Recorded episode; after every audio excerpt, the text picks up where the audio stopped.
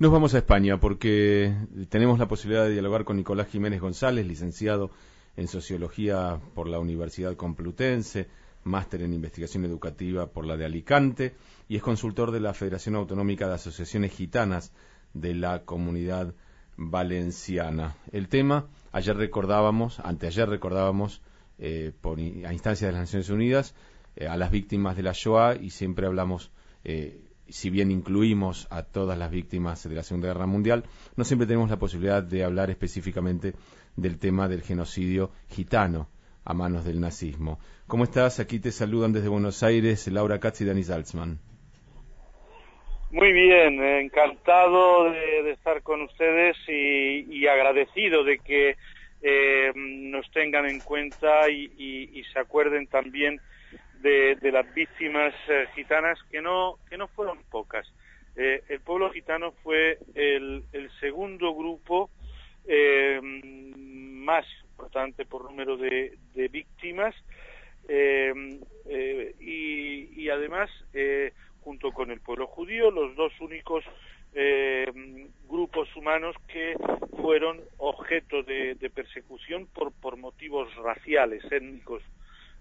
Ubícame, ubícame geográficamente, ¿cuáles eran los países con mayor población gitana en Europa que fueron, digamos, víctimas de genocidio nazi? ¿Dónde estaban ubicados? Bueno, las cifras eh, ni siquiera en la actualidad son buenas, las cifras en relación con la población gitana, eh, así que en la época lo eran menos, pero bueno, eran toda la Europa central y, la Europa del Este, eh, Rumanía, Bulgaria, todo lo que era el antiguo imperio austrohúngaro, Hungría, eh, Yugoslavia, eh, la propia Austria, la propia Alemania, Chequia, Moravia, eh, todas esas regiones, pues por ejemplo en, Chequia mm, pues se calcula que el genocidio afectó al 80% de la población gitana de, antes de la guerra y, en otros lugares de, los países del este como, como en Polonia eh, o en Lituania, lugares así, hasta el 95 se calcula. En mm. Rumanía fue un, desastre y en Yugoslavia, que es de los lugares donde menos investigado está, eh, pues también se calculan que, en torno al 80% de la población gitana de antes de la guerra, de, antes de la Segunda Guerra Mundial, fue víctima del genocidio. Nicolás, voy a ir a los eh, años previos a la Guerra Mundial, la Segunda Guerra Mundial. ¿Cuál era la situación de la población gitana en cuanto a persecuciones o, racismo eh, o xenofobia, porque en el pueblo judío uno si se fija eh, el antisemitismo no nació ni por casualidad eh, con la era nazi. ¿Cuál era la situación de las poblaciones gitanas en los países donde habitaban? El, el, antigitanismo efectivamente viene de muy lejos. comienza prácticamente con, la llegada de la propia población gitana a Europa, que se calcula eh, en torno al siglo XV, XIV, XV. se acaba eh, la, época medieval y empieza el surgimiento del Estado moderno y es este Estado moderno el que se convierte en el principal represor de las diversidades de todo tipo. ¿eh? y es el ejecutante del colonialismo, por ejemplo. Entonces, forma parte todo del mismo, del mismo entramado ideológico ¿eh? de situar en un plano de superioridad a, quienes ostentan el poder, que son las poblaciones blancas hegemónicas. Entonces, ahí eh, el, el, antigitanismo es muy similar al antisemitismo. Eh, hay leyes específicas antigitanas. Por ejemplo, en España hay más de 230 leyes históricamente que se han publicado históricamente en España. entonces, para, para los años finales del 19, principios del 20, eh, en toda Europa eh, la, situación, no solo en, Alemania, eh, en todos los países de Europa la situación era de, muchísimo racismo antisemita y antigitano. Y, y ya a finales del 19 en Alemania eh, ya se crearon los primeros organismos para tratar de controlar lo que ellos denominaban la, plaga gitana. O sea que no le fue difícil, como no le fue difícil en el caso del pueblo judío, a los nazis conquistar de alguna manera la voluntad popular de ir contra aquellos que son diferentes. Claro, claro, eso está en el imaginario, si se está ocurriendo en la actualidad. Eh, en toda Europa ahora mismo está creciendo eh, el discurso populista, xenófobo, racista, antigitano y antisemita, por supuesto, y, son fantasmas que están ahí y que hace falta, como, como usted muy bien acaba de decir, muy poquito para revivirlos, porque la gente tiene esas imágenes aún en la, en la cabeza y, y entonces, bueno, pues eh, de la misma manera que, que los judíos representan la avaricia y el control de lo económico y no sé qué, pues los gitanos representan el abuso de las de las ayudas, que somos vagos, que, que no queremos trabajar, etcétera, y todo eso eh, eh, es muy fácil eh, atizar a las poblaciones con esos con esos mensajes y, de eso se están aprovechando pues desalmados políticos de, de ultraderecha que, se están haciendo con el poder en Europa. En eh, todos los lugares, incluida España. ¿eh? Eh, recientemente hemos visto como por primera vez en un parlamento español, en el Parlamento de Andalucía, que es una autonomía, se ha incorporado una fuerza ultraderechista, con mensaje, con discurso claramente xenófobo, homófobo, machista, y, de momento no se atreven a ser claramente racistas, antigitanos, pero, pero ya mismo lo harán, ya mismo lo harán. En el caso del pueblo judío, el antisemitismo, por una cuestión de, de lo políticamente correcto, ha mutado al antisionismo, al antisraelismo. O sea, yo no tengo nada contra los judíos, pero el Estado de Israel. En el caso del pueblo gitano, que no tiene un Estado, ¿cuál es el, entre comillas, argumento? No, no, eh, en, el caso del pueblo gitano, eh, el antigitanismo es eh, el último racismo permitido.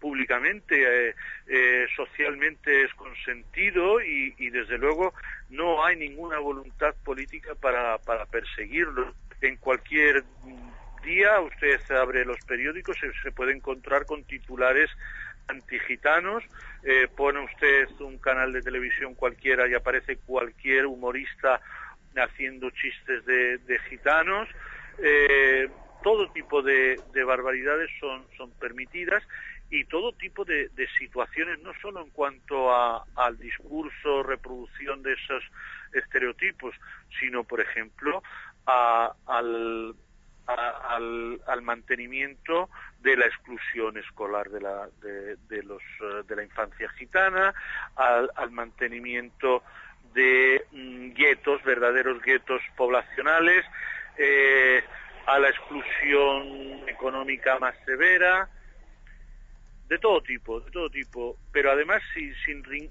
sin ningún recato y sin ningún pudor. ¿eh?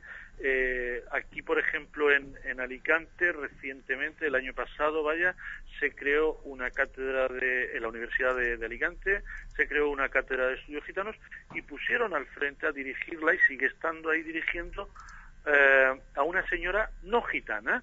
¿eh? Y, y, y, no pasa nada, no se les cae la cara de vergüenza, nadie pide disculpas ni, ni los errores, nada, todos los, eh, todas las cuestiones que tienen que ver con, el pueblo gitano eh, están en manos de personas que no son gitanas eh, en toda Europa. Nicolás, ¿y cómo se organiza la población gitana en la actualidad para trabajar sobre estas temáticas y, por ejemplo, para trabajar sobre el recuerdo del genocidio gitano a mano de los nazis? ¿Qué, qué instituciones pueden formar y cómo se, se relacionan estas instituciones, por ejemplo, en tu caso, con el gobierno español?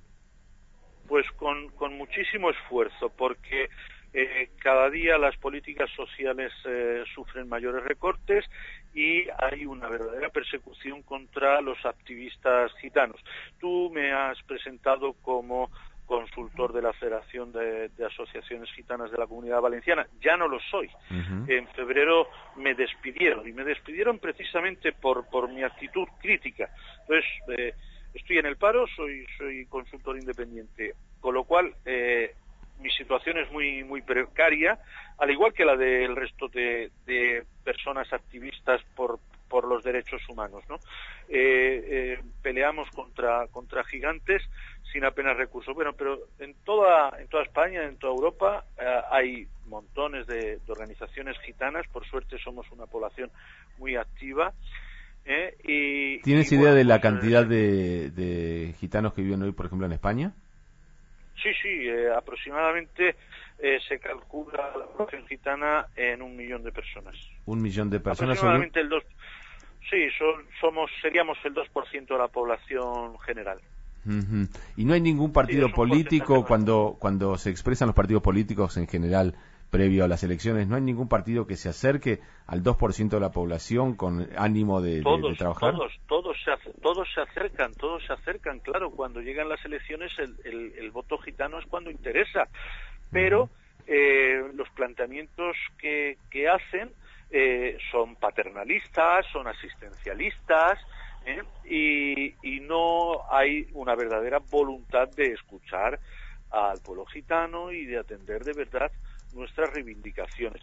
Y luego, pues ocurre como, como en tantísimas ocasiones, em, el poder se sabe rodear de colaboradores. ¿eh? Y entonces, pues hay personas gitanas que le, le bailan a los poderosos al son que ellos quieren.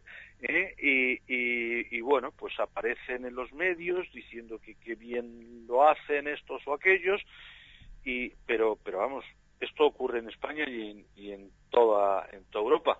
¿eh? Y, al final, pues no tenemos el, el protagonismo que eh, correspondería siquiera demográficamente, porque eh, eh, si en el conjunto de España somos eh, el 2%, en el conjunto de la Unión Europea sumamos más de 12 millones de, personas.